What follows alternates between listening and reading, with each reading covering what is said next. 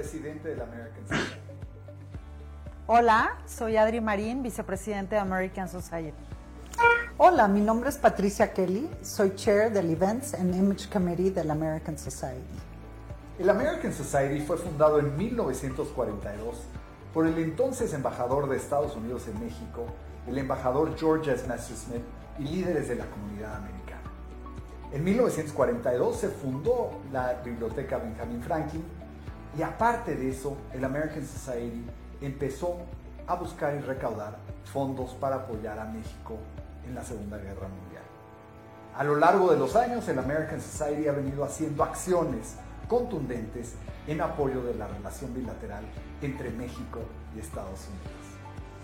Hoy la comunidad americana son más de 2 millones de norteamericanos viviendo en México, miles de empresas americanas creando cientos de miles de empleos para mexicanos y americanos. Vale la pena mencionar que México alberga a la comunidad norteamericana más grande del mundo y les comento orgullosamente que somos un espacio plural que promueve la diversidad, la inclusión y el conocimiento.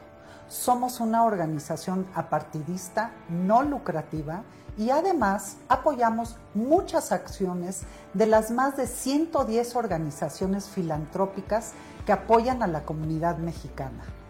Totalmente. Aparte de eso, nuestro presidente honorario siempre ha sido y es el embajador de Estados Unidos en México. John F. Kennedy, cuando visitó México en su visita oficial, pronunció unas palabras clave en esta relación bilateral.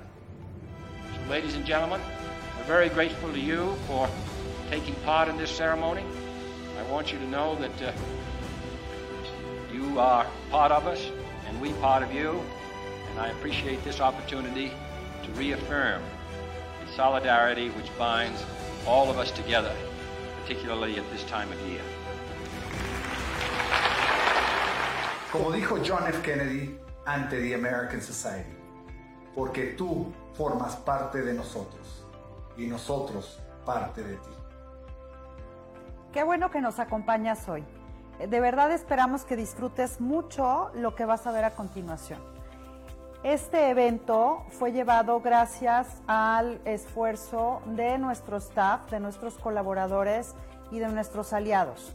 Como sabes, en los últimos meses en este entorno eh, eh, virtual, digital, nos hemos esforzado por llevarte contenidos relevantes, interesantes, diversos y que aporten en tu día a día.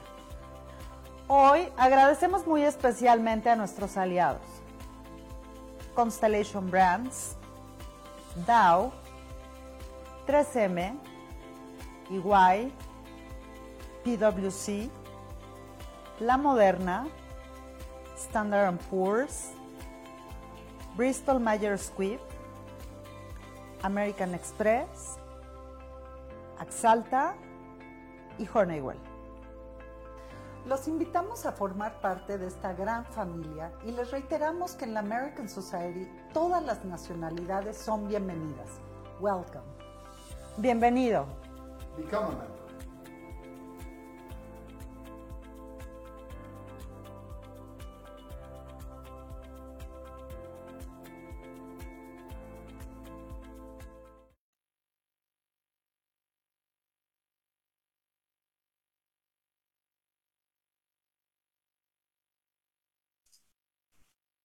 Perfecto. Gracias. Bienvenidos y muchas gracias por estar aquí en este curso de criptomonedas. Entonces, las criptomonedas, eh, para entender todo lo que es este fenómeno de criptomonedas, es básicamente cinco cuestiones principales. La primera es dinero, porque la parte más confusa de las criptomonedas normalmente no es la parte cripto, es la parte moneda. Y es por esa razón que primero vamos a hacer un breve recuento de cómo funciona el dinero que utilizamos hoy en día para entender mejor de dónde estamos partiendo. Luego veremos las, las technicalidades de blockchain, que es la famosa tecnología que está detrás de todas las criptomonedas. Luego vamos a hablar ya de fondo de lo que son las criptomonedas y qué están haciendo en el mundo hoy en día. Y por último, concluiremos con dos capítulos sobre cómo usar las criptomonedas ya físicamente desde ahorita. Entonces, bueno, eh, todo el contenido está en inglés, pero yo doy el curso en español. Este, al final, cualquier duda que haya, este, la podemos resolver. Muy importante, nada de este curso es financial advice y justamente hay mucha controversia en el espacio cripto con respecto a eh, si es bueno, si es malo, que se, eh, tiene muchas implicaciones desde desde físicas, tecnológicas, sociales. Entonces, la presentación y este curso se enfoca principalmente en qué son más que cualquier otra cosa. Entonces, ustedes pueden sacar sus propias conclusiones. Entonces, primero, las criptomonedas comparten muchas similitudes con nuestras monedas fiduciarias de hoy en día. Entonces, es muy importante entender de dónde estamos partiendo. Para eso, empezamos con estas tres preguntas. ¿Por qué el dinero tiene valor? Cuál es el rol de los bancos en la economía global y cuáles son las implicaciones de que todos los bancos sean quienes emiten las monedas nacionales. Empezamos con un breve recuento de la historia del dinero. Obviamente es de Western Union, entonces está un poco branded hacia allá, pero el contenido es perfectamente válido. They say money makes the world go round. We're going around the world to show you what made money in the first place. The concept of currency ultimately boils down to trade. It's a behavior as human as eating or breathing. Humans may have been trading since they were Neanderthals, but the earliest recorded instances date back to 9000 BCE. As far as historians know, the barter economy was the only form of trade until 3000 BCE, when the shekel started being used as the first standard unit of currency. Money as we know it today started to take shape around 600 BCE, when the first national currency was created. Coins were standard in civilizations around the world until the Song dynasty printed the first paper money. Backed by gold, silver, and silk, paper currency was lighter and more convenient to carry. In the Middle Ages, the concepts of banking and commercialized debt emerged. While lending occurred throughout history, Italian merchants started turning a profit by financing the sea voyages of other traders. In the centuries that followed, the Industrial Revolution allowed people and ideas to move more freely. The movement of money wasn't far behind. Money wires made it faster and easier to send money across the world. Lending took on a new, more convenient form when the Diners Club began issuing credit cards that could be used at multiple locations, unlike the single store cards before them. The advent of the internet bred digital payments like online wire transfers and e commerce, and in the last 20 years, our phones have become extensions of our wallets. Even to this day, money continues to evolve. In 2008, anonymous coders released Bitcoin, the first decentralized virtual currency on the internet. While early forms of currency like cash and coins are as relevant as ever, we now have a wealth of choices for how we use money. Innovation has drastically changed what trade looks like, but the basic premise hasn't changed since the dawn of mankind. Entonces, ¿qué es lo importante de este video? Eh, lo que nos muestra es que realmente el concepto que tenemos de dinero se ha cambiado mucho a través de los años. Y realmente como lo conocemos hoy en día con tarjetas de crédito y demás, es muy, muy reciente. Incluso eh, las tarjetas de crédito, no sé si escucharon esa parte en particular, que si el video, las primeras tarjetas de crédito salieron en 1950, lo cual es realmente muy reciente considerando la historia de la humanidad. ¿No? Entonces, viéndolo en ese contexto, también debemos recordar todos los términos que tenemos que tienen sus bases en cuestiones muy análogas. El dólar significa, viene de thaler, peso, bank, salario, todos son términos que usamos todos los días, pero el origen de estos términos viene de mucho, mucho, mucho antes, ¿no? Entonces, eh, ¿qué es el dinero fiduciario? En inglés conocido como fiat money. El dinero fiduciario es literalmente dinero que es legal debido a que una autoridad dice que lo es. Esa es la definición de dinero fiduciario y todas las monedas, el dólar, euro, yen, el peso, todas las que usamos hoy en día son monedas fiduciarias. Ahora, ¿por qué las monedas que nosotros utilizamos tienen valor? Pues básicamente es porque el valor que nosotros les damos es porque estas monedas sirven para transmitir estos valores de un lugar a otro. El dinero es un constructo social que nosotros hemos creado para facilitar, para concretizar ese intercambio de valor. Para eso tenemos otro video para ver cómo ha empezado todo desde de, dónde viene este concepto de, de, la necesidad de mover valores de un lugar a otro. Hi, my name is Xavier, and when I talk about cryptocurrencies, I often get comments saying that Bitcoin, Ethereum, and others aren't worth anything, that people are just artificially creating its value. And you know what? That's actually true. I also hear that they're not real because it's only virtual money, not physical, and that's true as well. But in this video, I would like to put these into context. I'm not trying to convince you to buy crypto, just putting things into context. So let's start with the argument that cryptocurrencies only exist in the virtual world, and that if all computers were wiped out, none would be left. That's undoubtedly true, but the same can be said for the currencies that we use in our day-to-day lives. Take the dollar for instance. There are about 14.4 trillion US dollars in existence, but only 1.7 trillion of those exist in a physical form, that is banknotes or coins. That is just 11%. The remaining 89% is just virtual money, stored as a number in the databases of financial institutions. So that makes our real money not so different from cryptocurrencies. The second thing I like to address is that people seem to be under the impression that paper money is worth something because it is backed by a commodity like gold. We call this the gold standard, a system in which a currency is tied to a certain amount of gold. And this has two implications. First of all, it fixes the value of a currency to the value of gold, which is considered to be a good thing because gold prices aren't very volatile. And secondly, the supply of your currency is now limited to the amount of gold you have. If you want to create more money, you have to acquire more gold. The gold standard was in use for quite some time, but the system was abandoned in 1971 when President Nixon decided to end the dollar's convertibility into gold. This meant that the value was no longer fixed to gold and the dollar was allowed to float. It also allowed the government to control the total supply of money by printing more whenever needed. This could be done to limit the impact of an economic crisis, for instance. Other countries soon followed and the world switched over from the gold standard to what we call fiat money, a currency without intrinsic value.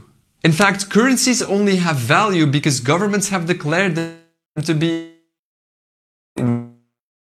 legal tender and because we all believe that it has value. That's it. Our modern monetary system is only held upright by our belief that money is worth something. We are willing to go to work every day to get paid because we believe that someone else will exchange our hard earned money for something else, say for buying food or renting a home. It's actually a self fulfilling prophecy. We believe that our money has value and therefore it has. If we stop believing in the value of money or the government can no longer guarantee it, we see hyperinflation. The value of money drops and the prices of goods increase substantially. We've seen this a few times in history, for instance in Germany after the First World War. Prices of goods doubled every two days. At one point, people actually burned their money because it was cheaper than buying firewood. So if our money has no real value, we should all start buying gold, right? Well, we could take it one step further and ask ourselves, why is gold considered to be valuable? I mean, sure, it's a shiny metal with interesting properties, but is that enough? Could we say that gold has no real value either? That we all just believe and agree that it does? Well, yeah, that's completely true. Throughout history, gold has been considered to be one of the most valuable materials out there, probably because of its unique look. But that's about it. The only thing that gold is going for it is that it's relatively rare and that it's crucial for certain industries like electronics. But other than that, gold is just like money worth something because we believe. Alright, time for a conclusion. People are right when they say that cryptocurrencies have no value and are worthless, but they're wrong to think that the euro, dollar, or yen are any different. We created them, and each of us is keeping the idea alive that they are valuable. So that was it for this video. I hope this brought some clarity to the Entonces, de, de este video lo que podemos entender es las monedas, igual que desde el, desde el principio de la humanidad, el concepto de tener un dinero ha sido creado por nosotros mismos para que sea conveniente mover cosas, mover valores de un lugar a otro geográficamente, o eh, ya sea en el tiempo o en el espacio, ¿no? Nos permite almacenar el valor. Y desde el principio de la humanidad hemos tenido diferentes tipos de dinero y diferentes eh, concretizaciones de dinero. Ahorita hablamos de una en particular, pero si, si el tema del dinero es un poco abstracto, pensémoslo como acciones de una empresa, ¿no? Una acción de una empresa, si tú le preguntas a un, eh, a, un economista, te van a decir que los cuatro elementos básicos de cómo la acción de una empresa se, eh, se evalúa es por eh, resultados financieros, el, potencial de ganancias futuras, como una combinación de diferentes factores económicos y proyecciones, lo cual está bien. Eso, eso es lo que dicen los economistas, ¿no?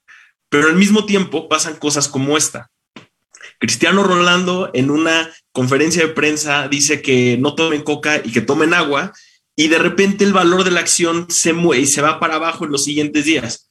¿Por qué? Porque si nosotros basamos nuestra, eh, los economistas y, los que compran acciones basan sus compras debido en ciertos análisis pero al final del día hay factores externos como la confianza en, en que Coca va a seguir vendiendo cosas y si un, eh, si un deportista tan famoso como Cristiano Ronaldo está diciendo que no tomen Coca, o sea, eso puede cambiar las cosas. No es nada más la cuestión económica, son todos los factores sociales alrededor de las cuestiones económicas, ¿no?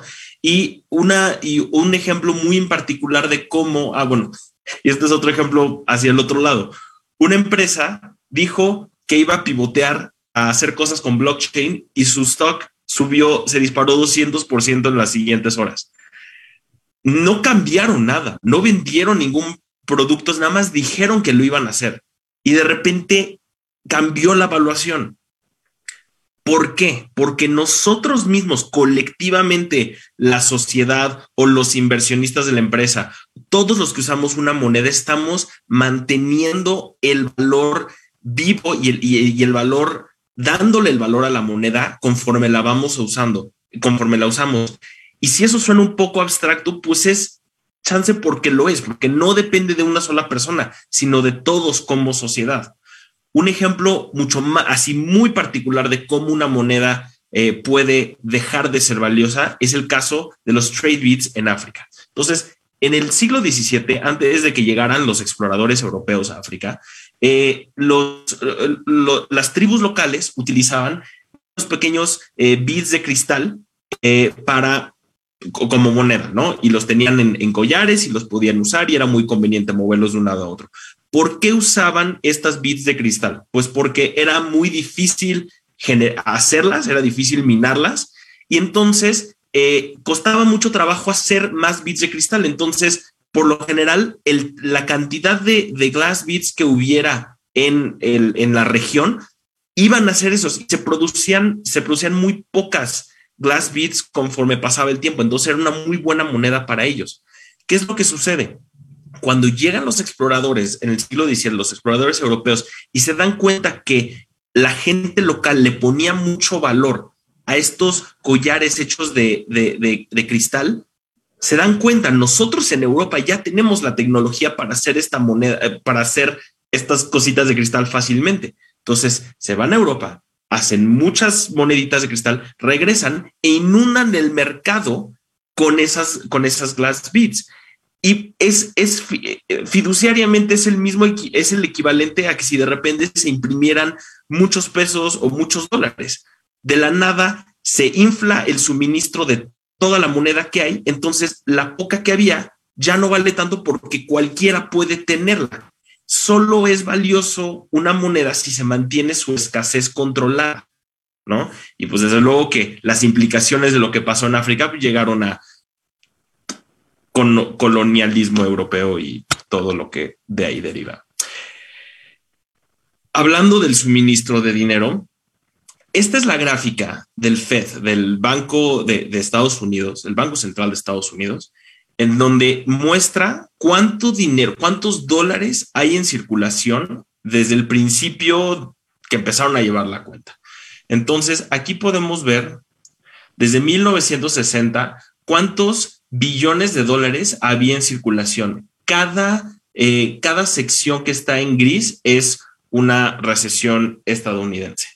Vamos a hacer un pequeño zoom a la ya conocida recesión del 2008. Como podemos ver, empezó a subir más y más el, stock de dinero, cuánto, cuánto dólar se había impreso. Y como ya vimos en el otro video, no necesariamente es impreso en papel, sino impreso también digitalmente en cuentas de banco.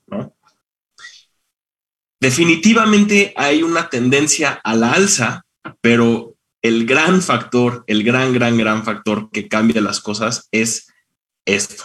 Y esa es la crisis del coronavirus. La crisis en la que estamos en este momento, en la cual la solución que dio el Fed ante la crisis fue básicamente eh, imprimir el 80% de todos los dólares que existen, las imprimieron en los últimos 12 meses, un poquito más, desde que empezó la crisis. Entonces, comparando este ejemplo con el ejemplo anterior de lo que pasó en África en el siglo XVII, hay muchos paralelos. Hay, hay paralelos en, en, donde si, si de repente incrementamos el stock de dinero de una manera tan exponencial, realmente cuánto es el valor que sigue manteniendo la moneda. Y de nuevo, esto es algo muy difícil de, controlar y mantener estable porque depende de todos, depende como sociedad el valor intrínseco que nosotros le asignemos a el dólar, el yen o el peso, ¿no? Ahora, dejemos a un lado un, poco las, las monedas como tal y pensemos un poco en los bancos. ¿Por qué los bancos? ¿Por qué existe este concepto de bancos que nos dan estos servicios financieros? Pues originalmente, antes de que existiera el Internet, no había manera simple de mover un valor de un lado a otro si no era muy cercano, si no estaba geográficamente cerca. Entran los bancos. Los bancos son ese tercero de confianza que da el servicio de mover valores de una manera segura de una entidad a otra, ya sea comprador, vendedor, eh, socio, etcétera. Los bancos centrales son quienes manejan el sistema monetario de un país entero. Y desde luego, desde luego que un sistema monetario global no existiría sin bancos tanto centrales como de retail. Eso, eso sin duda. A manera de paso, el, objetivo del Banco Central es mantener, eh, mantener estable su moneda para que siempre tenga un valor constante. Y esto lo hace hacen literalmente a través de comprar y vender divisas extranjeras que estén, eh, que se emparejen con su moneda actual, ¿no? Compran y venden tanto divisas como acciones, o sea, diferentes cosas que tienen en sus arcas los bancos centrales para mantener eh, el valor de la moneda estable. Sin embargo, cuando esto fracasa es cuando, como decía en el video, vemos eh, episodios de hiperinflación, ¿no? Cuando ya no se puede controlar el valor del dinero. Historias de hiperinflación. En Hungría, en el 46, después de la Segunda Guerra Mundial, no había instituciones en Hungría y hubo una hiperinflación de 41.9 cuadrillones de por ciento, que honestamente se me hace un número que ni siquiera es algo que puede dimensionar, ¿no? Historia número dos, en Zimbabue, en el 2008, después de muchos problemas civiles este, no, el, gobierno no podía controlar las cuestiones que estaban sucediendo dentro de sus, dentro de, sus este, insider borders y todas las, las, había mucha inestabilidad interna en el país al punto que dejaron, de que tuvieron que dejar de emitir su propia moneda y utilizaron el dólar. Por último, México en el 82, después de no pagar nuestra deuda externa, eh, llegamos al punto en el que estaba saliendo tal cantidad de capital del país que hubo una, hiperinflación del 27 mil por ciento entre el 75 y el 88, lo cual eventualmente culminó en el 90, bueno, no culminó, acabó antes, pero en el 93, debido a la hiperinflación que había habido, eh, se le la, famosa mochada de los ceros al peso, creando los nuevos pesos, que hoy en día son literalmente nuestros pesos. ¿Qué tienen en común estas historias? Hungría no tenía instituciones, Zimbabue no tenía control sobre su propia población y el gobierno no podía hacer nada al respecto. Y en México nosotros no hicimos el pago de nuestra deuda externa. ¿Qué tienen en común estas tres cosas? Estas cosas lo que comunican es que no hay control, que, internamente el gobierno y por ende el Banco Central no tiene las riendas bien amarradas de lo que está haciendo con sus finanzas. Y entonces, si tú tienes, si tú tienes en tus manos una divisa de un país que no te está dando confianza cómo están haciendo las cosas, lo más probable es que ni tú ni alguien que potencialmente te pueda comprar esa divisa no le van a poner mucho valor porque si no tienen confianza en el gobierno, por ende no va a haber confianza en el Banco Central, que en teoría deberían de ser entidades separadas, pero en todos los países, pues realmente hay una sincronía de, eh, em, estrategias políticas, e, socioeconómicas y financieras entre los bancos centrales y los gobiernos, ¿no? ejemplos y, realmente implicaciones de que un banco central controle la divisa de un país. El dinero de ese banco central y el dinero de ese país va a responder a lo que el banco central decida que es una buena idea. Un ejemplo muy sonado en el 2015 fue que China estaba artificialmente devaluando su moneda para hacerse más competitiva en el mercado internacional. ¿Y esto cómo se vería? Si el Banco Central devalúa la moneda, eso quiere decir que la, moneda, el yuan, es más barato en, en, el extranjero, lo cual hace que las exportaciones saliendo de China sean más competitivas, sean más baratas. Para un gobierno que busca expandir y eh, exportar más y dejar más huella en el mundo, esto es una muy buena estrategia. Sin embargo, a nivel productor, si tú eres un, un dueño de un negocio eh, chino que tiene intereses en algún otro lado del mundo, el tipo de cambio no te va, no te va a ayudar, al contrario, te va a perjudicar porque lo que antes vendías por más dinero, ahora te está dando netamente menos yuan. Entonces, de nuevo, el usar una moneda de un gobierno, estás implícita, más bien no implícitamente, estás explícitamente diciendo, yo confío en este gobierno, yo confío en las acciones del Banco Central, yo confío en esta sociedad y yo confío en este país. Eso es básicamente lo que estás haciendo en una, en una, utilizando una moneda fiduciaria. Y pues bueno, ya a, punto de, meternos a, otros temas, pero para cerrar este, este capítulo, ¿por qué el dinero tiene valor? Porque nosotros colectivamente como sociedad le, le asignamos un valor comunalmente. El rol de los bancos actualmente en la economía global es ser esos terceros de confianza que, que, que permitan el movimiento de valores de un lugar a otro en el tiempo y en el espacio. Y las implicaciones de que toda moneda fiduciaria sea, eh, sea emitida por un banco central es que pase lo que pase, esa moneda va a responder a la estrategia del Banco Central y ojalá esa estrategia esté alineada a lo que tú como usuario de la moneda quieres, pero no tienes una garantía de eso que eso pueda pasar si es que no estás de acuerdo con las políticas de tu gobierno. Entonces, ya vimos la parte moneda de las criptomonedas. Ahora, entrando en la parte cripto de las criptomonedas, tampoco es un tema radicalmente diferente. Yo normalmente digo que el, cambio de bancos centrales a, a el cambio de un eh, sistema de Internet a blockchain es, muy es, es un tema muy similar al tema de moverse de una moneda a una cripto, simplemente porque el concepto de abajo no cambia, solo cambia la implementación. Pero lo que es importante saber de aquí es, para entender las criptos hay que entender primero las monedas y para entender los blockchains, primero hay que entender de dónde venimos en el sistema de Internet actual. Entonces, veamos eso ahorita. ¿Qué es blockchain? ¿Cómo se relaciona al mundo y cómo se relaciona a las criptomonedas? Este video resume básicamente cómo estamos hoy en día en el mundo conectados y cómo podríamos estar conectados a través de blockchains.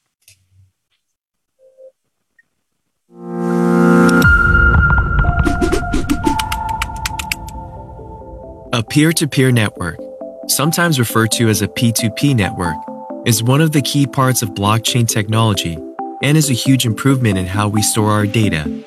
But let's start with what is a network? A network is a group of interconnected devices that exchange information. These devices can be connected locally, by a cable, or wirelessly through the internet.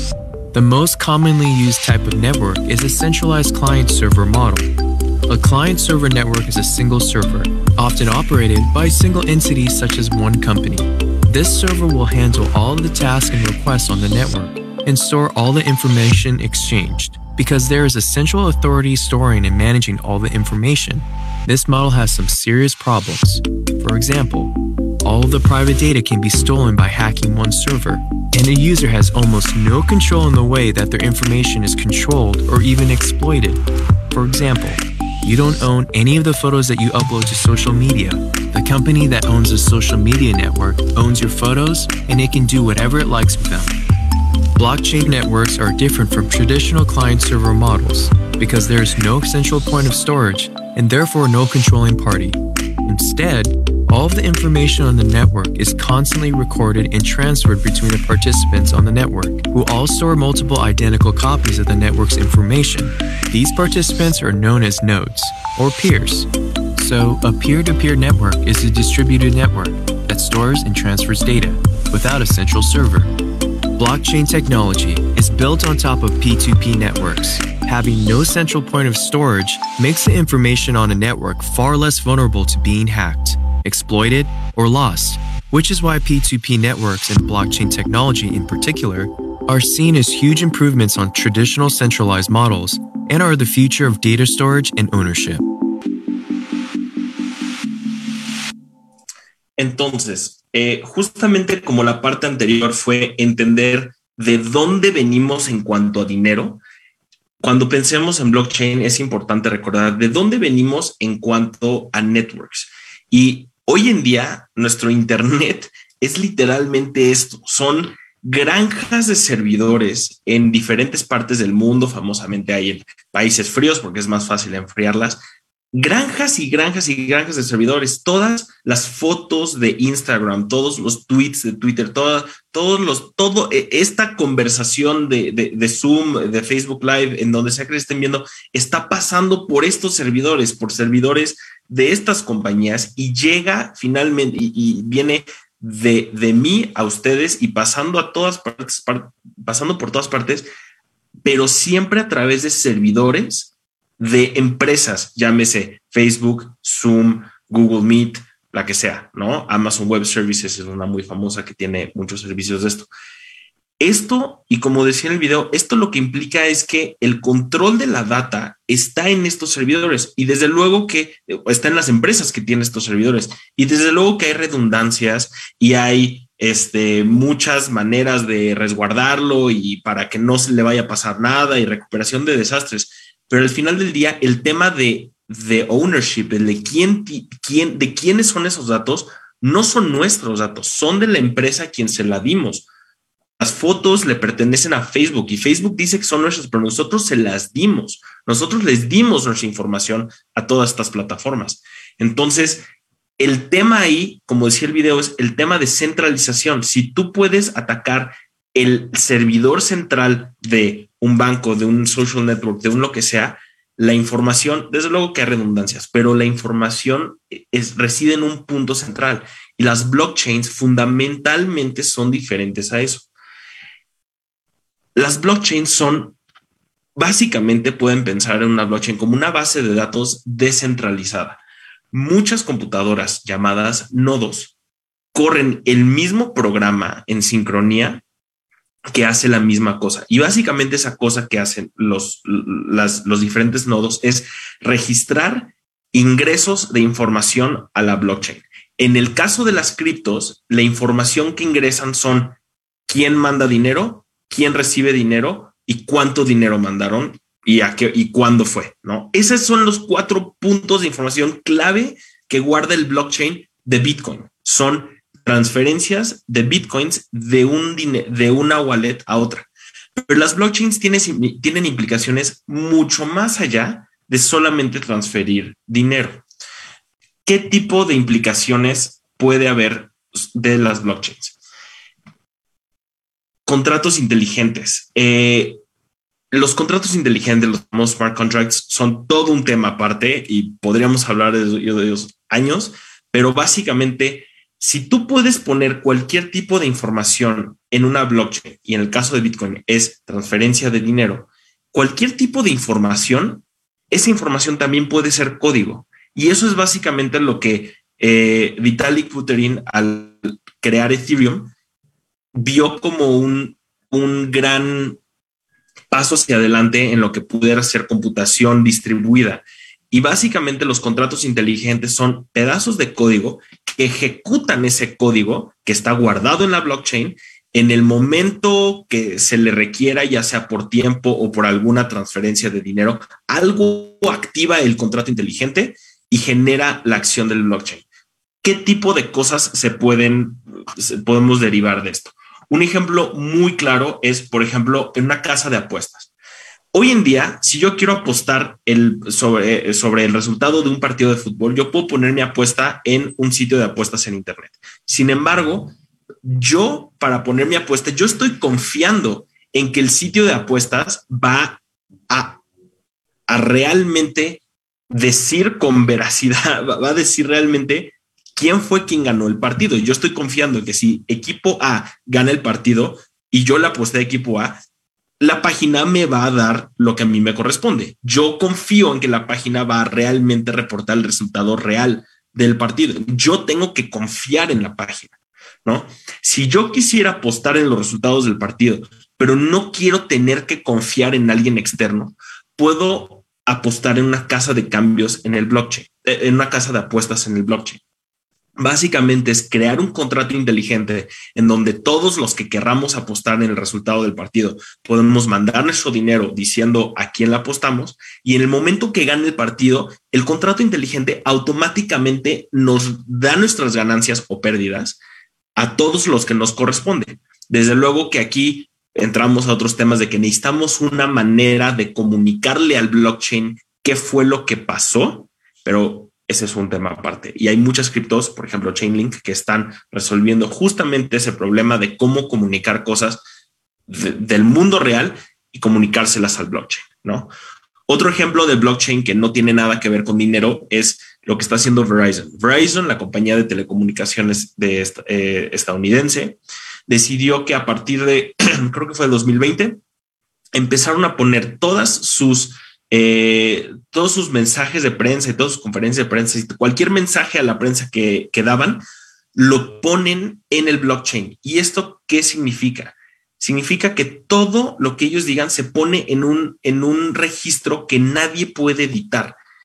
Ya, ya no puede existir el tema de eh, Verizon dice que no va a despedir empleados en el 2021 y si en octubre deciden eh, despedir a 100 mil empleados, bueno, a 10 mil empleados, este, ya no pueden simplemente cambiar la página de internet y borrar esa cosa, porque ya está en el blockchain. El blockchain no se puede cambiar. El, el ledger que, que tú escribes en un blockchain, a lo mucho lo que puedes decir es poner un mensaje nuevo que diga, oigan, el mensaje que pusimos a principios de año diciendo que no íbamos a despedir a nadie, resulta que sí lo vamos a hacer, pero ¿qué del registro de qué fue exactamente con puntos y comas y hasta con errores de ortografía que se puso en ese momento? Y es por eso también que frecuentemente se dice que si en Bitcoin o en cualquier cripto mandas tus fondos, ya no hay manera de revertirlos, simplemente porque no hay una autoridad central a quien reclamarle o a quien pedirle tus fondos. El blockchain es un constructo en el cual no necesitas confiar en nadie y no hay un centro, no hay una entidad central que pueda mover las cosas. ¿Cómo se relaciona? Ahora, eso fue como las blockchains se relacionan a las criptos. ¿Cómo se relacionan a las criptomonedas? Pues tal cual la, Eso fue cómo se relacionan las blockchains al mundo real, a otras cosas que no sean criptos. Ahora, ¿cómo se relacionan a las criptomonedas? Lo que cambia entre una moneda fiduciaria y una cripto es que el rol que normalmente tenía el Banco Central en decidir cuánto se crea de, la moneda y cuánto se compra, se vende, lo que normalmente hace Fed o Banjico, ahora lo hace el blockchain y el código a través del el código que corran todos, específicamente el código que corran todos los nodos que generan el blockchain de una cripto en particular. Resumiendo, ¿qué es blockchain? Blockchain es una base de datos descentralizada. ¿Cómo se relaciona al mundo? Es la tecnología núcleo detrás de muchas aplicaciones descentralizadas y permite, en un nivel fundamental, blockchain permite la abstracción de una entidad central. ¿Y cómo se relacionan las criptomonedas? Pues justamente la entidad central en las monedas normales son los bancos centrales.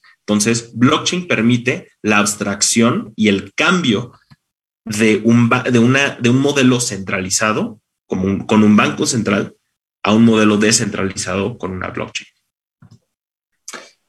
Entonces, ya platicamos un poco sobre cómo es el dinero actual y cómo son los networks actuales y cómo va a cambiar todo gracias al blockchain. ¿Cómo exactamente cambia eso? Es la creación de las criptomonedas. Ahora, no lo hemos discutido directamente, pero básicamente el tema de no tener que confiar, el tema de no estar a la merced de lo que el Banco Central o el gobierno dicte, es el núcleo de Bitcoin y es el núcleo de las criptomonedas. Entonces, fundamentalmente en el espacio cripto hay una visión muy, eh, pues muy de independencia, de no estar a la merced de entidades centralizadas. Entonces, muchas de las monedas, muchas de las filosofías que hay en el espacio cripto son eh, una visión diferente de cómo estructurar el concepto de dinero y el concepto de valor. Dicho eso, aquí hay un resumen técnico, a, nivel realmente técnico de cómo funcionan las criptomonedas. Y ahora entramos un poco más a las implicaciones de, de esto. When you want to buy something normally, using your normal bank card, this is what happens. I give my card details to the shop. The shop asks the bank if I'm good for the money. The bank checks its records to see if I've got enough in my account. If I do, it lets the shop know. It updates its records to show the movement of money from my account to the shops. Oh, and it takes a little cut for its trouble. Now, if you wanted to remove the bank from that system, who else would you trust to keep those records and not alter them or, or cheat in any way? Well, I wouldn't trust you. I wouldn't trust you. In fact, I wouldn't trust any single person.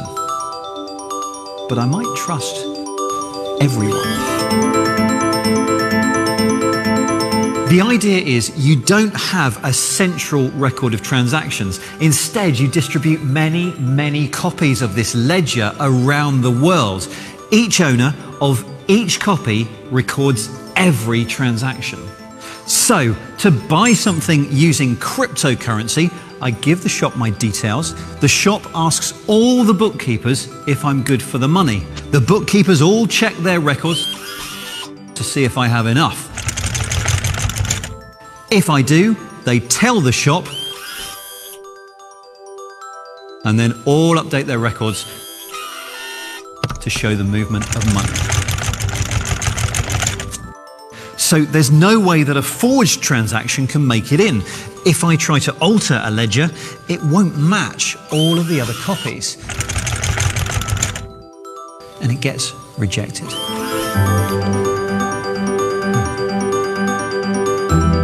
Oh, and one of them, at random, will be given a reward of some newly created cryptocurrency. This is how cryptocurrencies work. And remember, all of these bookkeepers, all of these ledgers, they're not actually people, they're computers. Lots of computers. Entonces, tal, bueno, ese es un buen resumen de, de lo que hemos platicado hasta ahora.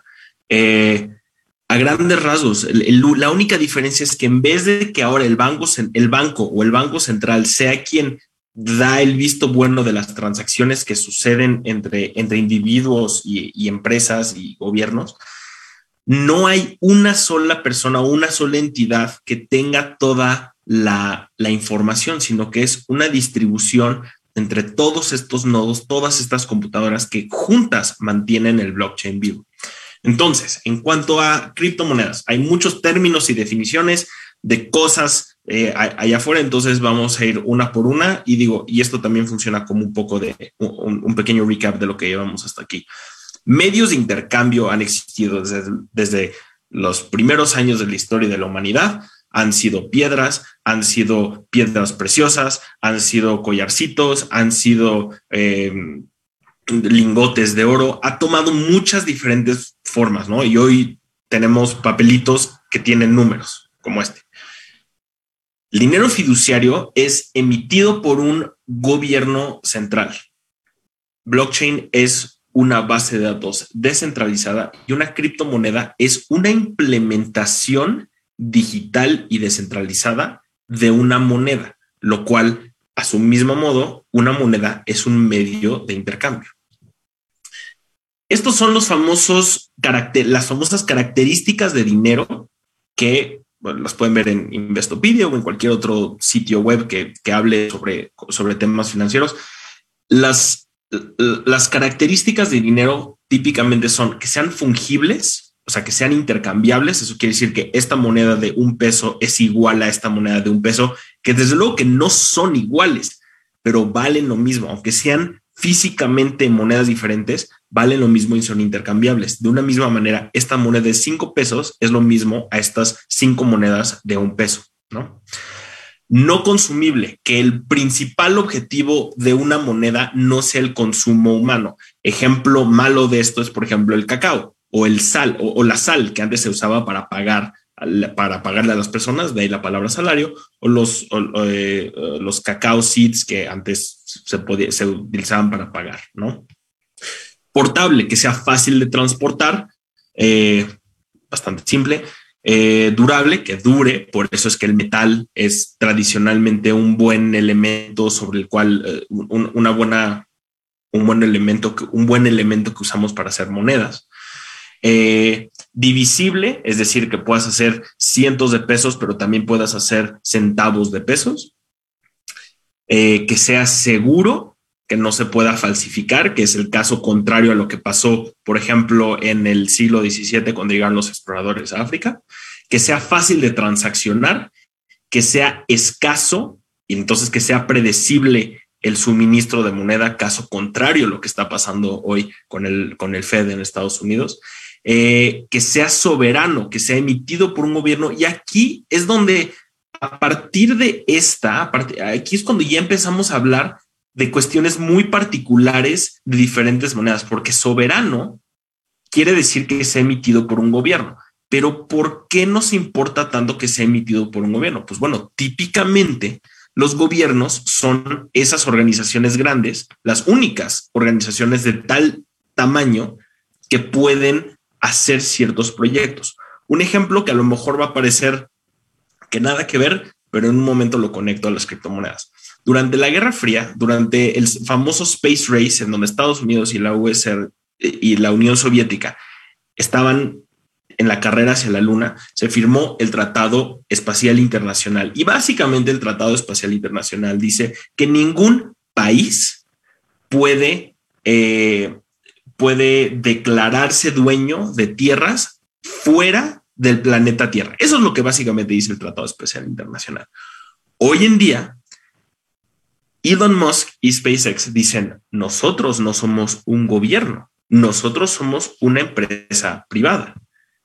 a nosotros no nos aplica el Tratado Especial Internacional. Y la realidad es que tienen toda la razón. Pero ¿por qué entonces el Tratado Espacial Internacional decía explícitamente que ningún gobierno podía, eh, eh, eh, ¿por qué solo decía gobiernos?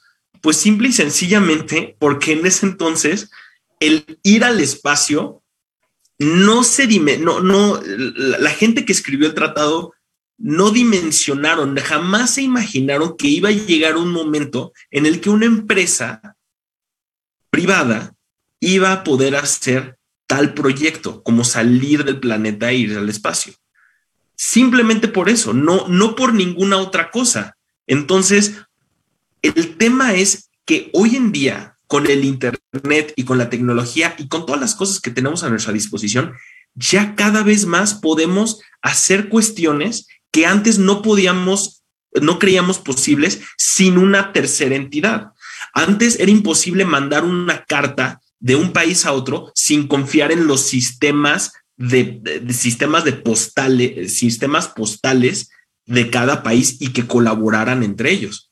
Pero hoy en día es perfectamente, es súper fácil mandar un WhatsApp o un Telegram o un lo, lo que sea entre personas de diferentes países y no interviene ningún país, eh, no, no interviene ningún gobierno en esa transacción. Entonces, nada más para, para decir que aquí, a, partir de, de, este mm, elemento, es que empezamos a notar que ciertas cosas ya no necesariamente son tales como eh, ya no se requieren, sino más bien eran una característica que tenían pero a lo mejor dejan de ser necesarias, ¿no?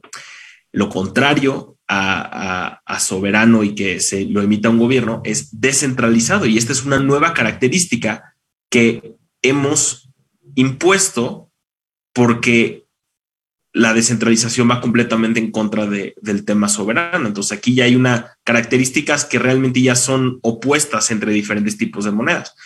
Y uno que imposible que el oro o el dólar estadounidense lo tenga, es que sean proclamables, porque la única moneda que se puede programar es la moneda que sea nativa digitalmente. Entonces, y hasta ahora, las únicas monedas que cumplen esta característica son las criptomonedas. Entonces, estos son ejemplos de nuevas características de, dinero que ahora están empezando a, surgir y que son importantes tener en mente. Ahora, hablando de criptomonedas, más términos de criptomonedas. El white paper es un término muy típico de criptomonedas y es, yo creo que de los más importantes. El white paper es el equivalente a la acta de nacimiento de la criptomoneda. El white paper dice por qué existe la criptomoneda, quién la creó, para qué y qué problema está tratando de resolver, básicamente. Eh,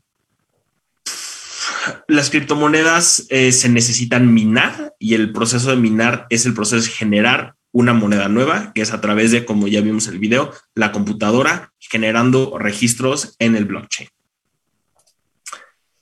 Bitcoin fue la primera criptomoneda que existió. Se creó en el 2008 por Satoshi Nakamoto. Nadie sabe si Satoshi Nakamoto es un hombre, mujer o un grupo de personas, porque es completamente anónimo desde día uno y nadie sabe quién es o quiénes son. Una stablecoin es un tipo de cripto muy en particular que busca ofrecer lo mejor de ambos mundos, en la estabilidad de las monedas fiduciarias y la transactibilidad y la descentralización de las criptomonedas. Básicamente, una stablecoin es una cripto especial que refleja el valor de una moneda fiduciaria. Por lo general, todas las stablecoins reflejan el dólar. Altcoin es el término utilizado para describir cualquier criptomoneda que no sea Bitcoin. Una DApp o una Decentralized App es una aplicación que corre en el blockchain. Normalmente son muchos contratos inteligentes juntos. Y finanzas descentralizadas, las famosas DeFi, es la colección de todos los temas financieros basados en contratos inteligentes y blockchains que están empezando a surgir. Ahora, las generaciones de criptomonedas. La primera, la original, Bitcoin, trajo al mundo peer-to-peer payment, eh, decentralized peer-to-peer payments es lo que eh, el objetivo principal de Bitcoin y funciona bajo un, bajo un sistema llamado Proof of Work. El famoso Proof of Work es lo que hace que Bitcoin consuma tanta energía. Es básicamente eh, un sistema en el cual ponen a, una, a cada computadora en el blockchain de Bitcoin a trabajar muy duro, lo cual genera un incentivo económico porque se gasta electricidad para validar las operaciones que se van a incluir dentro del bloque de, del blockchain en ese momento. Viendo Bitcoin y viendo sus, sus debilidades y sus fortalezas, es que Ethereum buscó ser un, como que un paso, un paso más allá. Ethereum es una cripto que trae consigo contratos inteligentes, eh, aplicaciones descentralizadas y la habilidad de crear tokens. Ethereum está actualmente transicionando a un sistema que se llama Proof of Stake. Proof of Stake es básicamente una nueva manera de asegurarse que todos los nodos dentro del blockchain sean eh, confiables y se mantengan honestos sin necesariamente hacerles gastar una gran cantidad de energía. Es por esto que Ethereum básicamente busca dos cosas principales, introducir más y mejores smart contracts, porque Bitcoin no tiene smart contracts, y hacerlo más eh, eh, ambientalmente amigable. Eso es lo que busca Ethereum.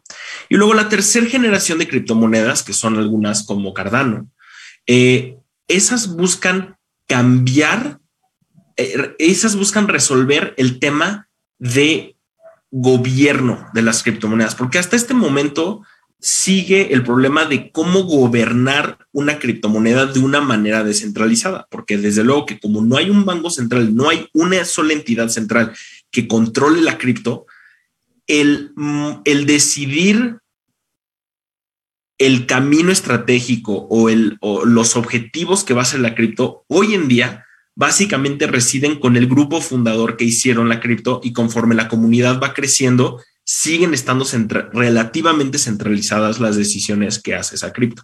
Cardano y otras, eh, y otras monedas como Luna buscan establecer sistemas de gobierno diferentes que permitan, que, permitan tener un control de la criptomoneda y de sus, objetivos, pero de una manera descentralizada, al igual que otras cosas como la sustentabilidad y la interoperabilidad, la, y la interoperabilidad siendo que una que criptomoneda A se pueda comunicar con criptomoneda B, se pueda comunicar con criptomoneda C, etcétera, etcétera. Entonces, resumen de todo lo que hemos hablado hasta este momento de Bitcoin, de blockchain y del tema del dinero en este video. Let's talk about Bitcoin. Let's talk rocket ships. Can anything slow down the surge we have seen in Bitcoin? It's the most popular digital currency on the planet. Bitcoin's made some people real rich real fast, and some major companies are buying in. The world's richest man now investing $1.5 billion. What's happening with Bitcoin is that people are increasingly learning that it can be trusted. But plenty of big names won't go near it. Bitcoin has no unique value at all. It's a delusion, basically. so, can Bitcoin be trusted? How does it work? And what's Bitcoin really worth?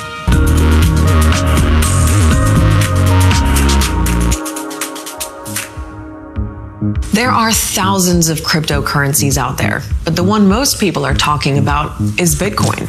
It's a digital currency, but instead of dollars and cents, it's bitcoins and satoshis. And one bitcoin is worth 100 million satoshis. But unlike the dollar, euro, or yen, this currency isn't controlled by a government. That's what makes Bitcoin revolutionary, and to some people, a bit scary.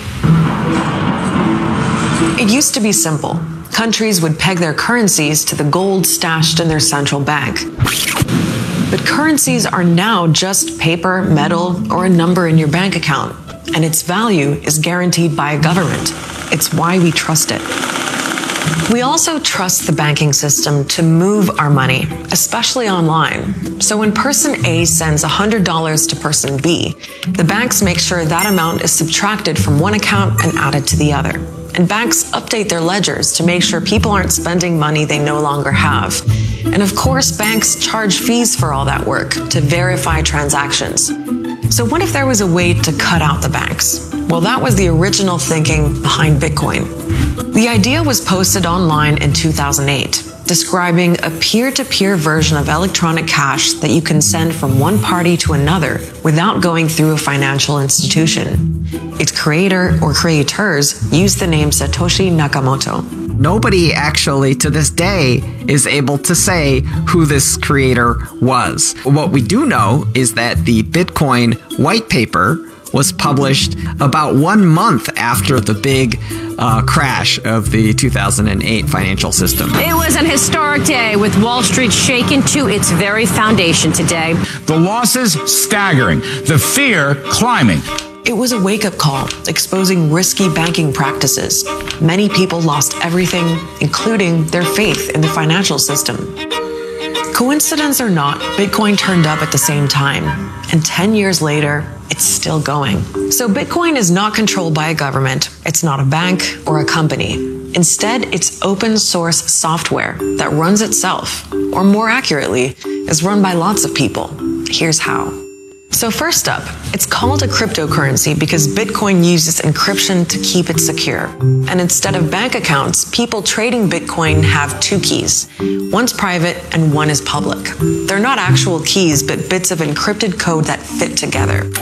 If person A needs to get Bitcoin to person B, they send it to B's public key. Think of it like the number on an ATM card. Person A uses their private key to encrypt the transaction, and person B uses their private key to decrypt it and get their Bitcoin. Those private keys are like the PIN to the ATM card. Now, instead of a bank verifying that transaction, it's done by a huge network of computers around the world, and they all have identical copies of Bitcoin's ledger. It's a record of every transaction ever made that's constantly being updated. So if there's any kind of fraud, the whole network knows about it. That decentralized ledger is called blockchain. Bitcoin transactions are bundled into blocks and linked together, and each block contains a bit of code from the previous one, creating a chronology that's supposed to be impossible to mess with. All the participants in the Bitcoin network are agreeing that these transactions are what they are. And there's group witnessing of the transactions. So, who are these witnesses? Well, they're actual people called miners with powerful computers. This is my mining farm at my apartment. Down here is a 6 GPU RX 570 mining rig. Miners used to do it all on their own. Some still do. But Bitcoin's grown, and now it takes so much more computing power and much more energy. So miners often band together in what are called pools. Some of them build huge warehouses of servers called farms. The big ones are in China, Russia, but also places like Iceland, where it's just easier to cool those servers. There's a lot of maintenance involved, there's a lot of technical know how involved. There's also a lot of energy involved. A Cambridge University study says the entire global Bitcoin network uses more electricity than Argentina. I think that people have this idea that it's like gold mining, but in essence, it's a lot more like just running like the Visa network. It's just running computers that help people transact. But what's in it for all those miners? Well, remember, Bitcoin isn't a company, so miners don't get a salary for adding to the blockchain. Instead, the system rewards them in Bitcoin. So, transactions are actually floating around on the Bitcoin network, like in a waiting room, ready to be verified. Miners look for new transactions to bundle them in blocks. But before they can add a block to the chain, there's an extra security check that's pretty unconventional. Mining computers have to compete to solve a coding puzzle. If a miner solves that puzzle first, the block and all the transactions inside it are added to the blockchain. And that miner is rewarded with some Bitcoin. Literally, any way you slice it, it's profitable. Another appeal among crypto fans is this idea that Bitcoin is seen as a hedge against inflation. Other currencies suffer when, for example, more money is printed, diluting the pool and weakening its value. Bitcoin gets around the inflation problem by capping its supply at 21 million Bitcoins. At the moment, roughly 17 million Bitcoins are already in circulation, but there are a few million missing because some people have lost their private keys. So, how does all the remaining Bitcoin keep its value? Well, the system slows that supply down. One way is by cutting the mining rewards in half every four years. In 2009, the reward was 50 bitcoins for every block of transactions added to the blockchain. Four years later, it was 25, and so on. In other words, it's basic supply and demand. Bitcoin's supply is capped while demand grows, for now at least. So more people are coming around to the idea that Bitcoin could rival gold eventually. But so far, Bitcoin's value against other currencies has been far from stable. It's gone up and down like crazy. Bitcoin plunging nearly 14%. Bitcoin is back up about 10% after a volatile weekend. The volatility is reflective of uh, lots of speculative investment. So I think that speculative investment is sort of thinking about Bitcoin as sort of a get rich quick scheme. One of the big runs was when PayPal said it would allow users to buy, hold, and sell Bitcoin. Others followed suit, including Tesla, owned by Elon Musk, which said it would start accepting Bitcoin as payment too. It has not become mainstream, but it is in the process of becoming mainstream. But is it? Not everyone gets it or believes in it. Yes, companies like Microsoft, PayPal, and MasterCard accept Bitcoin. You can use Bitcoin to buy gift cards at Nike or Starbucks, but its use is limited. And while crypto enthusiasts think Bitcoin's value is going to climb even higher, maybe even to the point where one Bitcoin is worth a few hundred thousand dollars, others say it's just a bubble. The only thing is a speculative, self fulfilling kind of rise, and that rise is driven totally by manipulation. There are other concerns with Bitcoin too. If something goes wrong, you forget or lose your private key, for example, there's no customer service to call. Another issue is Bitcoin being misused. Criminals like it because it's anonymous. The 30 year old is accused of running a money laundering syndicate, converting almost $5.5 million of cash into Bitcoin. So regulators are already looking into it. Cryptocurrencies are of particular concern. We really need to examine ways in which we can curtail uh, their use and make sure that anti money laundering um, doesn't occur through those channels. In the grand scheme of things, Bitcoin is still a pretty new concept. Some people are willing to take a big financial risk to chase a potential fortune. Others think there's no way a piece of code is worth tens of thousands of dollars. It boils down to trust. Like any currency, for Bitcoin to work, enough people have to buy into it. There's obviously a Entonces, eh, sí, Bitcoin sigue siendo muy nuevo, muy, realmente muy nuevo al punto que honestamente algunas de las cosas que dicen en los videos incluso están incorrectas, ¿no? O sea, si estuvieron poniendo atención a la presentación, y espero que sí lo hayan hecho, eh, lejos de ser anónimo, Bitcoin es completamente lo contrario. Este, las transacciones de, o sea, es anónimo en el sentido de que cualquiera puede crear una cuenta de Bitcoin, eh, pero no es anónimo en el sentido de que no se sabe a quién se le mandan las cosas.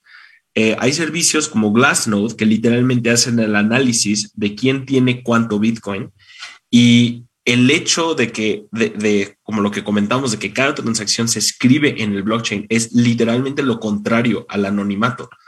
Cada transacción está escrita permanentemente y para siempre en el blockchain y no hay manera de quitar ese rastro. Entonces, literalmente lo opuesto a, a lo que, pues honestamente, muchos eh, reporteros y, personas en Internet han, han, dicho, el tema es que tienen, tienen que aceptar que la, la, única manera en la cual pueden hablar con confianza de Bitcoin es leer los white papers, leer el código que está escrito y, y pues apenas estamos llegando al punto en el que más personas están conociendo exactamente cómo funciona.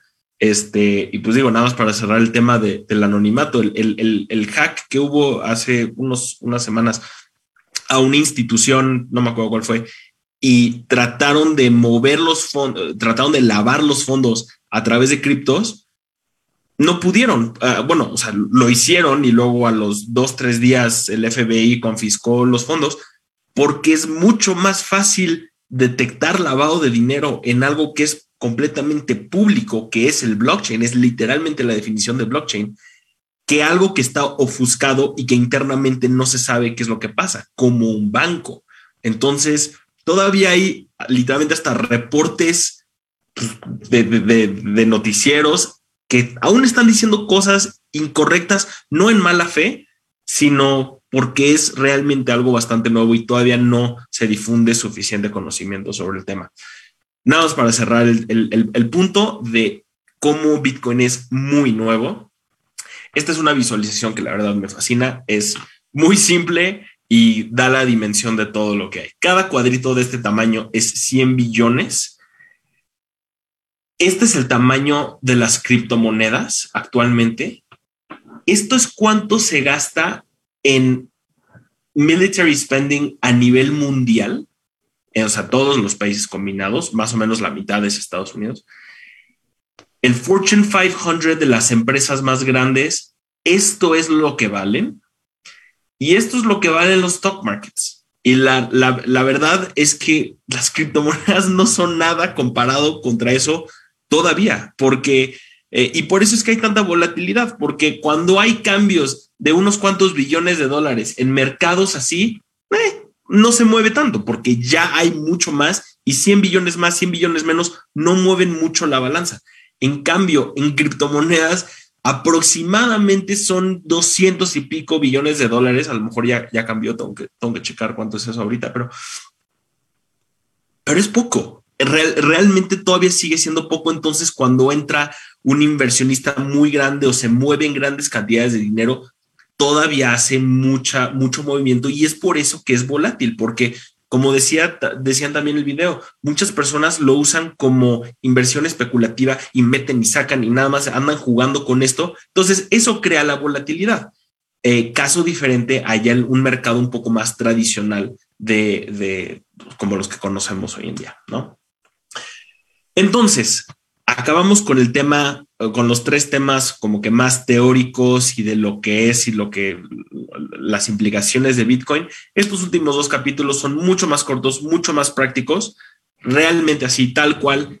¿Cómo pueden ustedes comprar eh, criptomonedas hoy en día? ¿Cómo pueden transaccionar con ellas? ¿Para qué sirven? ¿Cómo pueden trabajarlas hoy en día? Entonces, algo muy importante es, como con cualquier cosa, eh, como con cualquier otra cosa, algo que puedan, eh, usen un medio de intercambio, eh, usen una casa de cambio que les dé confianza, utilicen una, eh, un wallet apropiado y siempre sean conscientes de los costos involucrados cuando se trata de cripto, ¿no? Entonces, tres conceptos principales, wallets, exchanges y el envío y recepción de criptomonedas. Básicamente, las wallets, como decía también el video, las wallets son caracteres criptográficos que permiten el envío, eh, el envío y recepción de criptomonedas. Hay dos tipos de wallets principales.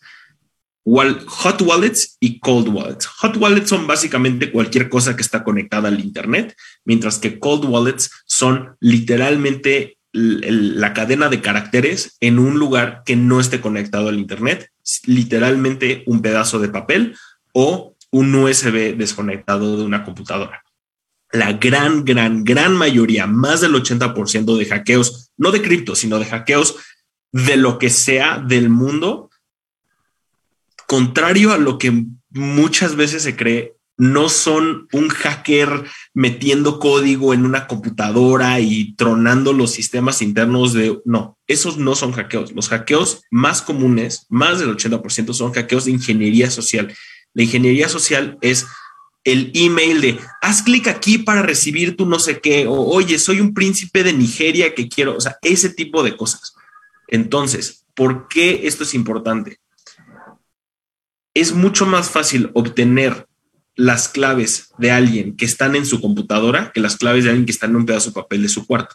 Entonces, si tú no tienes las claves de tu cripto, si tú no las controlas, entonces estás a la merced de la seguridad de quien sí tenga tus, tus claves, las guarde apropiadamente. Y por eso es que existe la frase not your keys, not your crypto en las criptomonedas. Siempre tengan eso en, en, mente. Ahora, los, las casas de cambio, igual que una casa de cambio tradicional de un, de un aeropuerto en donde llegas y das dólares y te dan pesos de vuelta. Eh, hay casas de cambio de criptomonedas. La casa de cambio más famosa de criptomonedas a nivel mundial es Binance. La casa de cambio más grande a nivel Estados Unidos es Coinbase y la casa de cambio más grande a nivel LATAM es Bitso.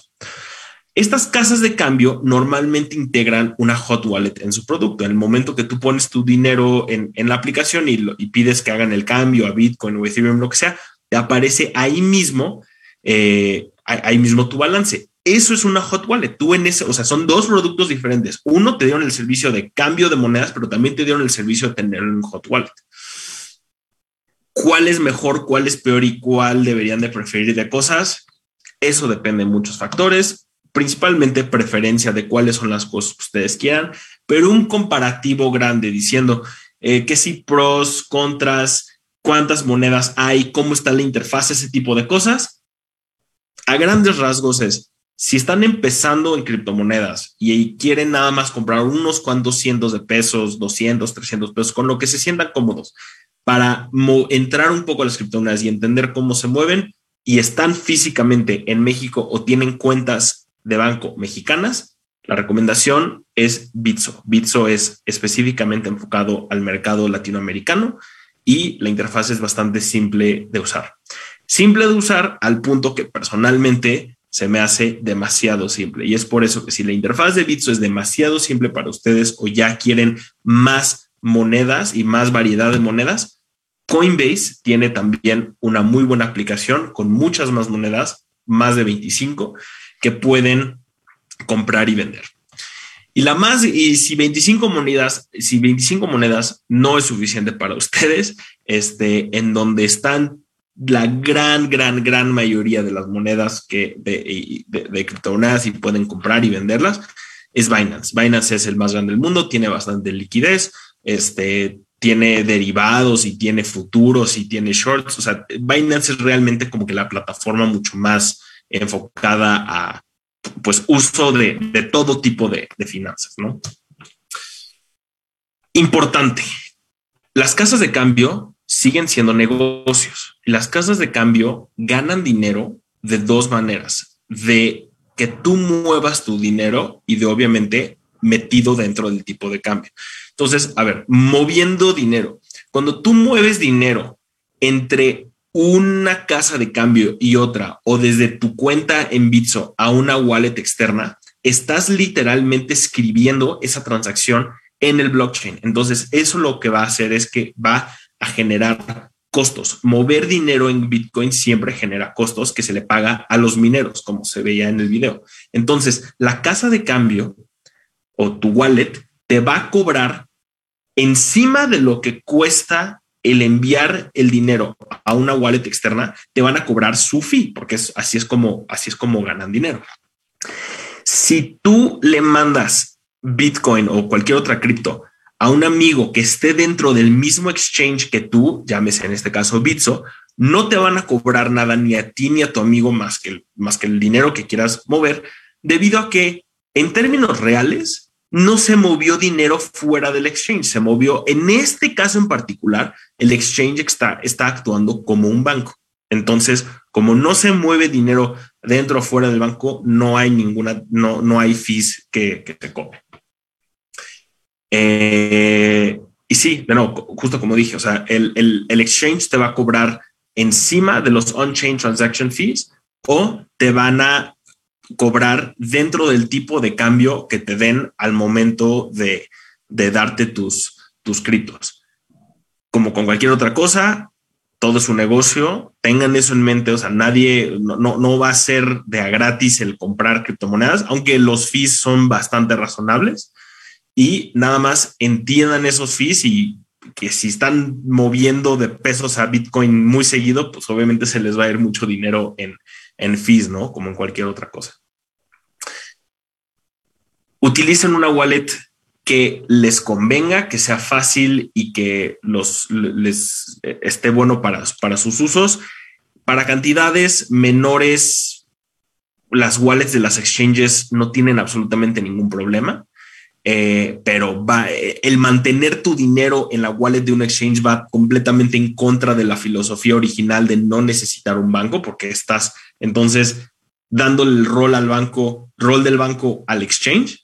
Este, pero bueno, no hay, no hay ningún problema para, para cuestiones que no, para cantidades que, que, que menores, ¿no? Eh, usen un exchange de buena reputación. De nuevo, Bitso, Coinbase, Binance son grandes y son, son, son, son buenas. Este, ya ha habido varios casos de exchanges que son hackeados o que desaparece el fundador sin mayor, eh, sin mayor noticia. Entonces, usen exchanges que, que, se, que se sepan y que se conozcan y que sean eh, pues, conocidos y conozcan los fees que involucrados para que no para que no se queden pobres por los fees de, de criptos. Y por último, el mundo de las finanzas descentralizadas, de nuevo, es nuevo, se mueve muy rápido, entonces es muy importante estar actualizados con las noticias más actuales y tener en cuenta que hay muchas personas que se aprovechan de la ignorancia de las personas para hacer fraudes. Estos no son fraudes cripto, son fraudes del, normales, son, son fraudes de, siempre, de los que han existido desde año cero, este, fraudes, nada más que ahora lo hacen en cripto. Entonces, el más típico es, oye, te vamos a regalar, y te ponen una cantidad enorme, ¿no? De criptos. Te vamos a regalar ya, es tuyo. Es más, métete a esta página y lo vas a ver. Y hacen páginas que literalmente dicen, aquí está tu cripto, ¿no? Y tú dices como, wow, aquí está dicen, lo único que necesitas hacer para que te la demos es mándanos tú tantita cripto a, este, a esta dirección para que nosotros tengamos tu dirección de cripto a dónde mandarte. A ver. Y esto no aplica solamente para cripto y no solo aplica para dinero. Nadie nunca en ningún lugar del mundo les va a dar algo gratis. Nadie regala dinero en este mundo. Entonces, nadie va a regalar cripto, de verdad. En caso, e, en el remoto caso de que sí haya un giveaway legítimo de cripto, no les van a pedir que mandes dinero primero. A lo mucho les van a decir, dame tu address y yo te mando cripto ahí. Ah, ok, ahí a lo mejor sí, pero no vayan a mandar dinero esperando que luego les vayan a dar más dinero de vuelta. Eso es literalmente el príncipe nigeriano. Entonces, no, así no funciona. ¿Dónde pueden leer más de cripto, mantenerse actualizados y siempre estar al tanto de noticias. Sitios como CoinMarketCap, Decrypt y The Cointelegraph son básicamente sitios de noticia dedicados al espacio cripto. Siempre hay buenas, buenas, eh, buenas noticias en estos. Eh, resumen de lo que acabamos de platicar. Y con eso, eh, con eso concluimos. Con eso concluimos el curso. Este, y aquí me dicen, a ver, vamos a ver algunas de las preguntas que nos, que nos mandaron a lo, a lo largo del curso. Ah, este, bueno, nada más antes de acabar, todas, todas las diapositivas y los links y los recursos que se presentaron en el curso están disponibles aquí. Esta es una pequeña aplicación, la pueden eh, escanear eh, con el código QR del celular o, ir directamente a esta dirección y tiene toda la información que se presentó hoy aquí. Entonces ahí la pueden ver. Si quieren ver algún, este, si quieren ver algún eh, recurso en particular, este, la pueden ver en esta aplicación. Y mis datos de contacto, ahí está mi LinkedIn. Si quieren mandar alguna pregunta o, o conectarse, ahí, ahí lo podemos ver. Entonces vamos a las preguntas. A ver, eh, en orden que me las mandaron. Pregunta, eh, ¿qué compañías en México aceptan los pagos de Bitcoin o cómo es mejor invertirlos? A ver, lo voy a partir en dos. ¿Qué compañías en México aceptan pagos en Bitcoin? A mi conocimiento, no hay compañías en México que acepten pagos en Bitcoin, básicamente porque para que seas una compañía en México, debes de aceptar monedas en curso legal y Bitcoin no es una moneda de curso legal en México. Caso diferente a El Salvador compañías en Salvador sí pueden aceptar Bitcoin, pero hoy en día una compañía mexicana no puede aceptar Bitcoin porque no es una moneda de curso legal en México todavía. ¿Cómo es mejor invertirlos? Voy a asumir que dicen cómo es mejor invertir Bitcoin. Este, de nuevo, esta no es una presentación de eh, consejos financieros.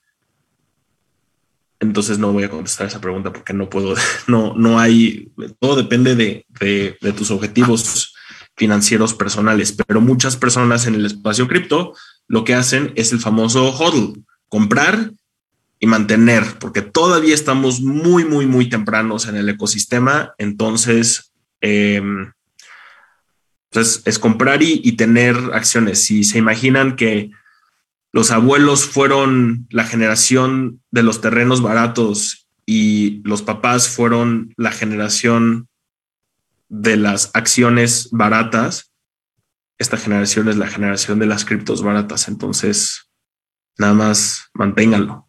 Pero de nuevo, esto no es un consejo financiero. El controversial medio digital de intercambio es bastante confuso.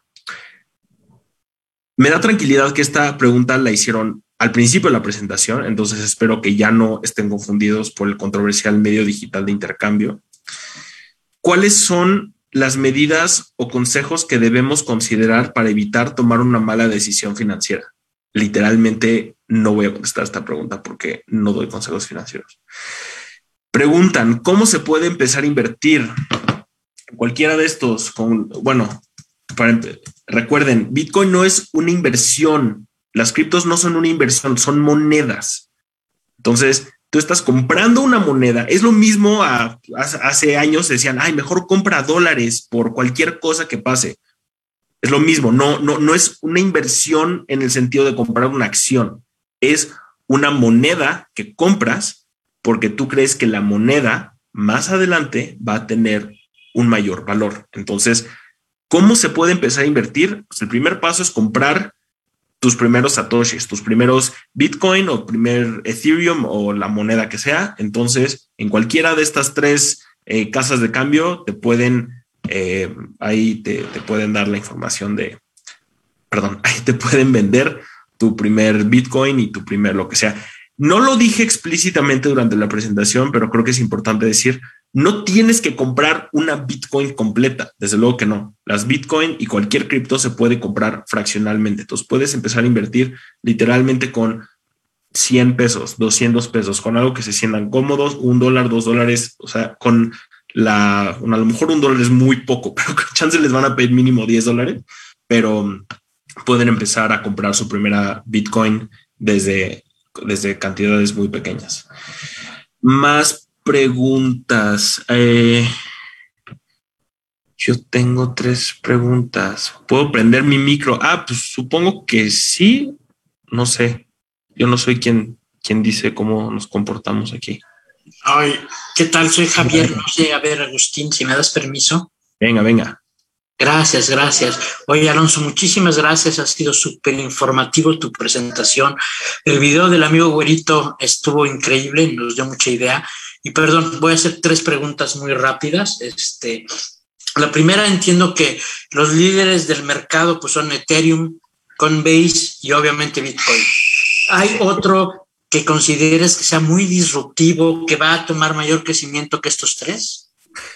Eh, bueno, el segundo que dijiste Coinbase, Coinbase es una casa de cambio. No claro, es una... sí, yo sé que son un poco distintos. Sí, Bitcoin, sí es, es, Bitcoin, Ethereum y eh, mira, hablando, habla, hablando tal cual de... Uh, siguen viendo mi pantalla, ¿verdad? CoinMarketCap es un, es el sitio en donde eh, llevan el, el, traqueo de todas las criptomonedas que hay. Y sí, como dices, las, las top criptomonedas ahorita son Bitcoin, Ethereum y Cardano. Son las tres, tres más grandes. ¿Cuál? Si creo que hay una que va a ser muy disruptiva o que trae algo muy diferente. A mí personalmente me gusta una que se llama Helium. Helium es una cripto que más allá que solo una criptomoneda busca crear los incentivos financieros necesarios para crear una red descentralizada de telecomunicaciones. Eh, entonces, eh, involucra participar como minero en Helium, involucra comprar una antena de Helium y la antena de Helium te permite ser parte de una red descentralizada de, de comunicaciones. Piensa Telcel o, o AT, ATT descentralizado ese es el tipo de cosas que, que Helium busca, busca hacer. Entonces, a mí me gusta Helium. Ah, gracias. Muy, muy interesante. Muy interesante. Mi segunda pregunta, ya nos repetiste tres veces que no puede ser asesor financiero, es clarísimo, pero digamos, si, si alguien tiene un portafolio de acciones y, y, y, y currencies, criptomonedas, y no es un trader, no está comprando y vendiendo, es un investor de 5 o 7 años, ¿cómo crees que debe ser su mix del portafolio? Que tenga el 95% de acciones en empresas y el 5 de criptomonedas o el 30 de criptomonedas y el 70 de, de acciones. Yo sé que es una pregunta bien compleja, ¿eh? perdón, ¿eh? estoy poniendo intenso, pero bueno, así soy. Mira, o sea, lo que en lo en la parte de tu pregunta en la cual me voy a enfocar es en la parte que dices que es un tema más de largo plazo, ¿no? Por lo menos 5 o 7 años. Si estás a 5 o 7 años, honestamente, no, a, tanto tiempo, yo me atrevería a decir que no importa tanto la volatilidad de las criptomonedas, porque son volátiles en el corto plazo, ¿no? Son muy volátiles, muy volátiles. Como muchas acciones de muchas empresas de tecnología o de biotecnología y genética. O sea, sí, pero al grado de las criptos, bueno, no sé, yo, yo no, personalmente no he escuchado de una empresa que sea tan volátil como, como criptos en el corto plazo. Mira, em, yo trataría a las criptomonedas como el espectro de más alto riesgo de, un, este, de una inversión.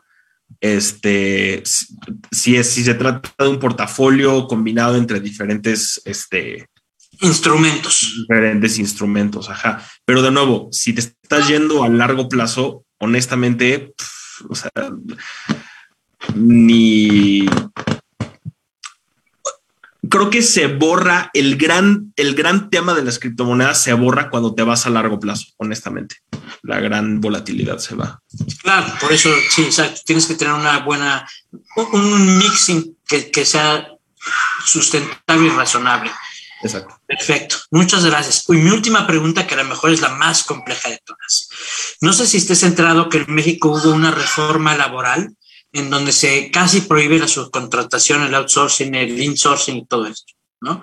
Y hay muchas empresas que están optando por intentar pagarle a sus empleados por bitcoins.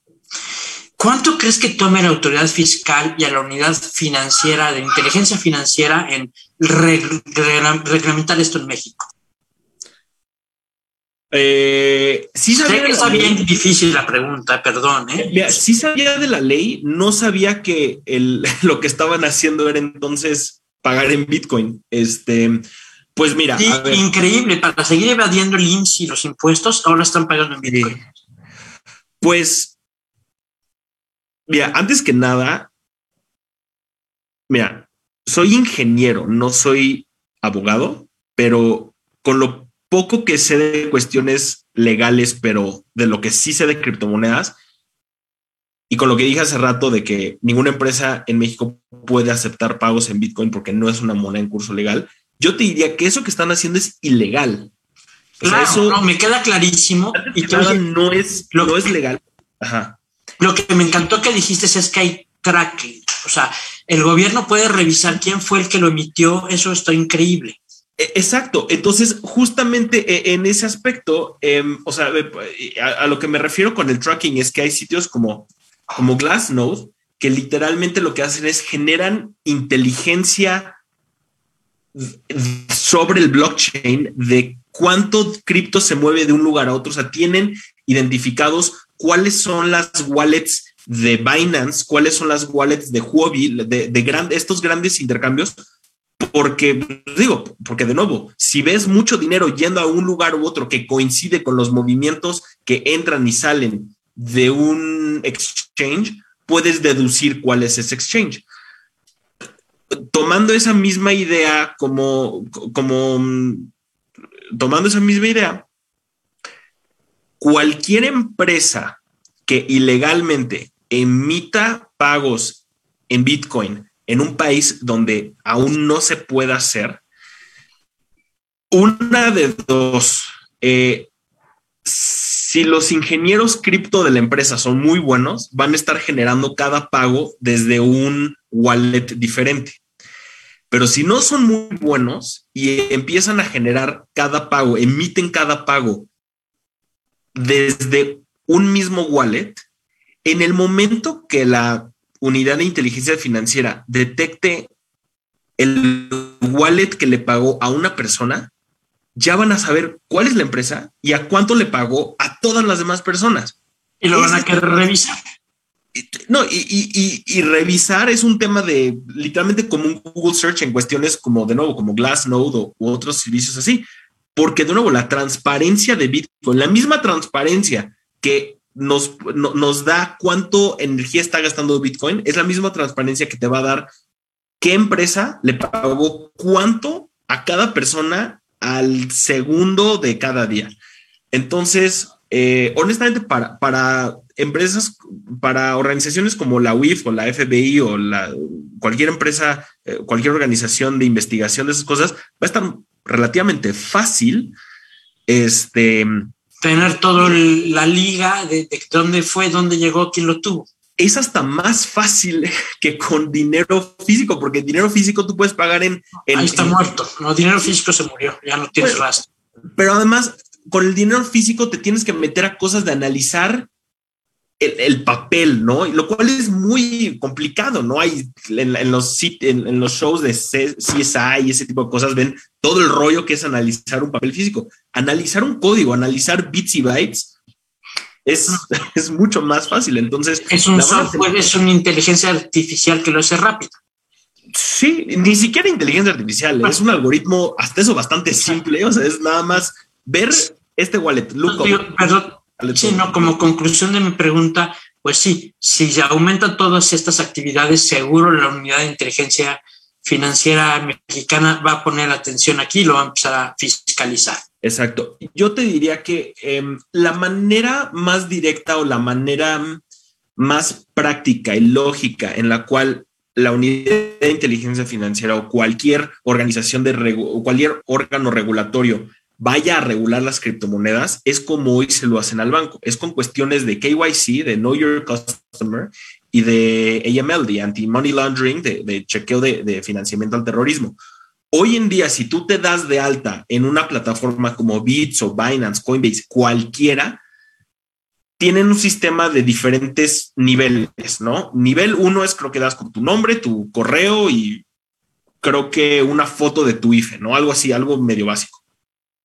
Con eso, a ti, tú ya te abres una cuenta y puedes cambiar cierta cantidad de pesos al mes. Si tú quieres eh, intercambiar y mandar más de esa cantidad, tienes que proporcionar otros documentos. Y si quieres mandar más, es, o sea, es, un... otro nivel. Creo que, que en Twitter Twitter pasa lo mismo, o sea, estás en Twitter, eres un Twitter normal, pero si ya te conviertes en figura pública, te van a pedir mil más requisitos de por qué tienes tantos Twitters, miles o millones, o sea, ya vas subiendo de nivel y vas subiendo de, requerimientos de compliance, ¿no? Es, y esa es honestamente la manera más práctica. Y la verdad es que es una manera bastante correcta de cómo este, hacer, el, hacer la regulación. Y controlar a tus usuarios. Correcto, correcto, correcto. Y bueno, perdón que ya ocupé tanto el micrófono para todos. Y Alonso, muchas gracias por las respuestas. Este, espero no haber sido difícil en las preguntas, pero súper bien. ¿eh? Muchísimas gracias por la presentación. Muchas felicidades. Gracias, gracias. Eh, pues no sé si entonces eh, concluimos el Facebook Live. Muchas gracias por estar con nosotros aquí. Corte. Em,